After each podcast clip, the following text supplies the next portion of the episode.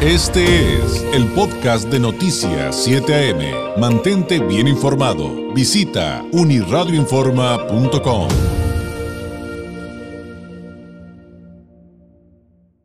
Le agradezco enormemente al doctor Jesús Mora Ramírez, él es el coordinador de la Ingeniería en Energías Renovables de CETIS Universidad Campus Mexicali. Nos tome la llamada. Doctor Mora, ¿cómo está? Muy buenos días.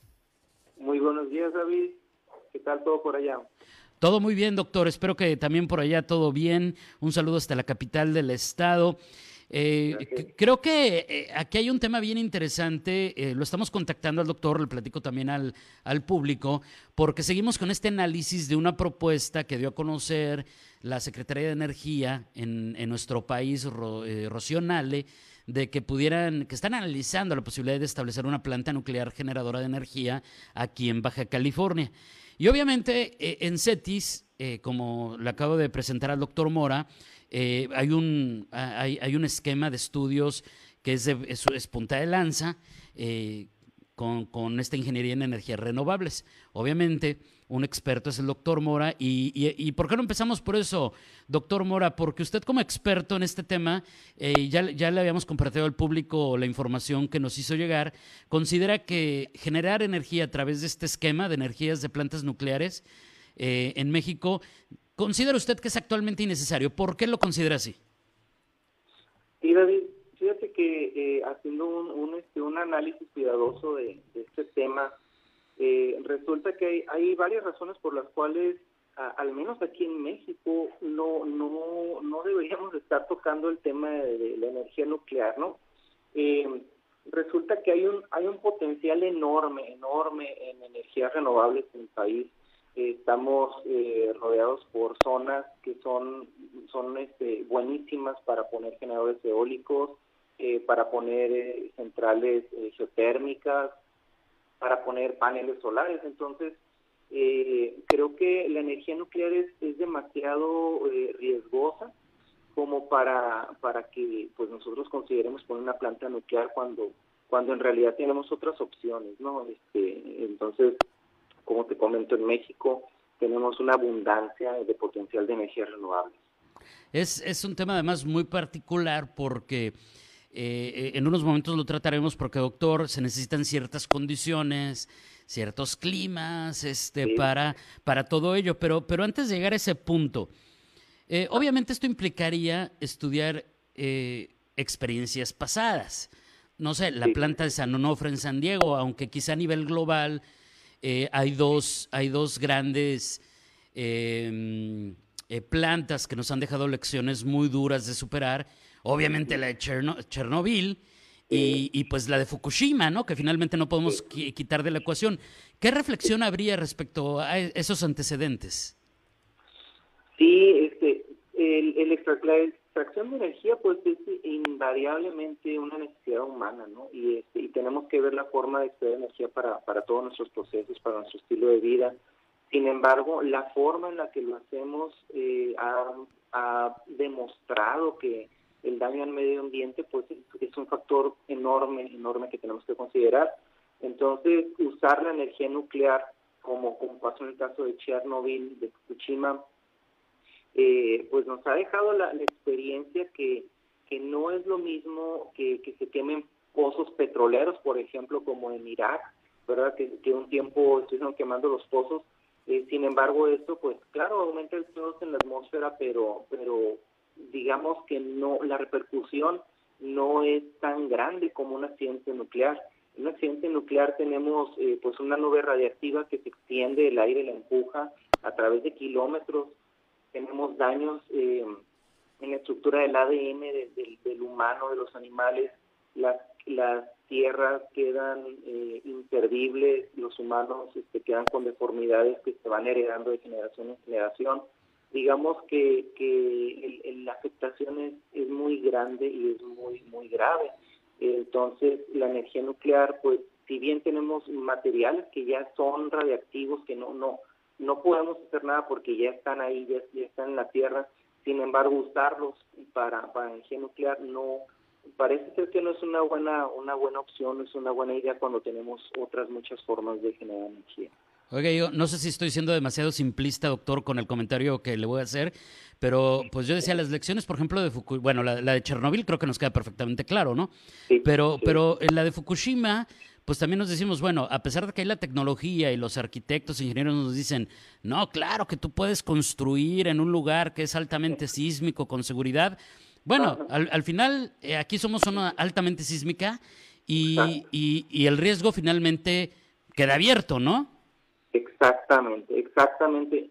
El, la verdad es que la tecnología no es 100% libre de fallos, ¿no? Este, y aun cuando se construyan las instalaciones con todas las precauciones, con todos los, eh, digamos, eh, la forma de asegurarnos que no va a pasar nada, eso no no no quita eh, de que pueda haber un, temblor o un terremoto y entonces este, el lugar, por ejemplo, donde este, em, el material radioactivo que ya no sirve para generar energía el lugar donde se almacena, pues pudiera abrirse, ¿no? Si la tierra tiembla, se abre, este, eh, hay una destrucción de ese lugar y, pues este, este material quedaría expuesto al aire y sufriremos nosotros las consecuencias de una contaminación este, radiactiva que, que pues no, no, no es fácil de quitar, ¿no? Es mucho más fácil que, que capturar el CO2 de la atmósfera por tener plantas de gas natural, de carbón, este, incluso usar petróleo. Es mucho más fácil mitigar este daño al medio ambiente que un daño este, por cuestiones eh,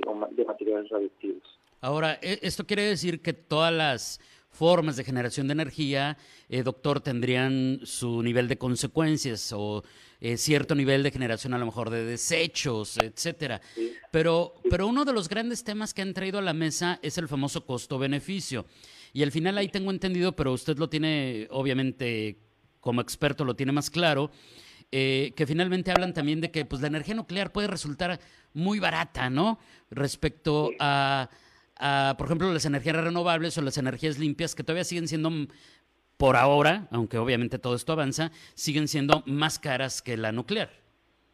Sí, efectivamente, hay una relación ahí costo-beneficio este, en la que la energía nuclear pues aparece eh, como, como aparentemente, ¿no? Aparece como una muy buena opción. Eh, te comento ahí que, por ejemplo, el Instituto de Energía Nuclear de Estados Unidos en, mil, eh, en 2017 emitió un reporte en el cual decía que las plantas que tienen, las plantas nucleares que tenían en el país, eh, operaban más o menos alrededor de, con un costo de 3.4 centavos por cada kilowatt que generaban. Eh, entre 3.4 y 4.3 centavos, ¿no? Estaba, este, digamos, se este, habla el reporte, ¿no? Eh, sin embargo, de acuerdo a las, cuestiones medioambientales, de seguridad y, pues al, propio desarrollo del país, estaban considerando cerrar las plantas, cambiarlas por plantas de cogeneración, eh, que reportan un valor de 4.8 centavos por cada kilowatt hora que generan. Entonces tenemos, por ejemplo, de 4.3 a 4.8, estamos hablando de 0.5 centavos, no es algo pequeño. Sin embargo, quiero quiero este, platicarte que, que la Agencia Internacional de Energías Renovables, de IRENA, eh, emitió un reporte muy interesante donde dice que para el 2025 ellos consideraban que el costo del kilowatt de energía eólica iba a bajar desde 7 centavos por cada kilowatt este, hora generado hasta 5 centavos. En ese año esa era la proyección para 2025. Sin embargo, en 2019, en un reporte posterior al que estoy comentando, eh, se reportó un, costo de generación de 5.5 kilowatts para la energía eólica. O sea, en un momento dijeron, para 2025 va a estar a, a 5 centavos el kilowatt, ¿no? 2025. Sin embargo, en 2019 la, la generación eólica ya estaba en 5.5. Estamos hablando de seis años antes de lo predicho. Esto lo que nos indica es que las energías renovables tienen un descenso eh, acelerado en costos y que si seguimos utilizándolas, ese 5.5 se va a convertir probablemente en 5 años, a lo mejor en 4, ¿verdad? En 4 centavos por cada kilowatt hora, incluso hasta 3.5 centavos por cada kilowatt hora y en este momento vamos a estar compitiendo muy, muy a la par de la energía nuclear. estamos hablando de que es cuestión de tiempo. Sí, es, un poquito complicado entender los números, doctor, pero vaya, el, el, el, punto es que es cada vez más competitiva, hablando del famoso costo-beneficio, la energía que se genera a través de fuentes renovables, con todo y este, digamos, esta desventaja que hoy por hoy todavía eh, le, le, le, presenta el esquema de, la, de las plantas nucleares, ¿es correcto? Exactamente, exactamente. Vemos un descenso muy, muy, este, muy pronunciado en los costos este, y, muy seguramente van a seguir este, descendiendo más, más rápidamente. Claro, ya, ya entiendo. Oye, nos queda un minutito, eh, maestro. Nada más quiero preguntarle, ¿cómo resumir el potencial que hoy por hoy tiene la generación de la energía con fuentes renovables como la eólica y la solar. Y si nos pudiera compartir qué otro tipo de energías renovables hay, porque digo, aquí creo que nos queda muy claro en Baja California y en California estas dos, estas dos formas de generar energía, pero sabemos que hay otras, muchas más, ¿no? Sí, de hecho en México, si solo utilizábamos, de acuerdo a un reporte que emitió la Secretaría de Energía este, en, en 2016, ellos decían que si solo usáramos la eólica y la solar, eh, pudiéramos aprovechar hasta para generar el 61% de la energía que necesitamos en el país. Entonces, eso es un potencial enorme. Pero también tenemos, por ejemplo, biomasa. En particular, aquí en la ciudad de Mexicali, estamos eh, con el Valle de Mexicali y el Valle Imperial, los cuales son este, unas zonas agrícolas muy de, de una gran producción. Todo el potencial de generar biomasa eh, no a no se ha aprovechado. Por ejemplo, está la hidráulica también a través del movimiento de los ríos, tenemos geotérmica aquí en, este, en Mexicali, tenemos en otras partes, en otras partes de la República hay potencial de geotérmica. Entonces, estas, estas tres que te menciono tienen un potencial de generación bastante, bastante importante. En este mismo reporte que te comento eh, de la, de la CENER, eh, ellos hablan de gigawatts este, para la biomasa, 11 gigawatts, 44 gigawatts para la hidráulica, geotérmica, 52 gigawatts.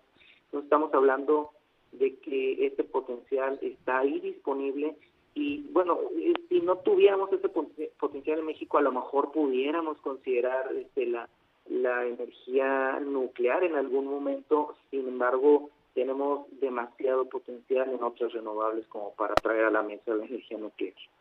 Doctor, le agradezco enormemente este primer acercamiento. Eh, estaremos en contacto, si nos los permite, para seguir pues con otros temas que creo que eh, poco sabemos de cómo se genera energía, cómo funcionan estas energías renovables y, finalmente, pues aquí que también decimos que somos puntos, punta de lanza, pues mínimamente estar informado de qué es lo que sucede eh, con, con estas situaciones. Por lo pronto le agradezco enormemente. Muy buenos días.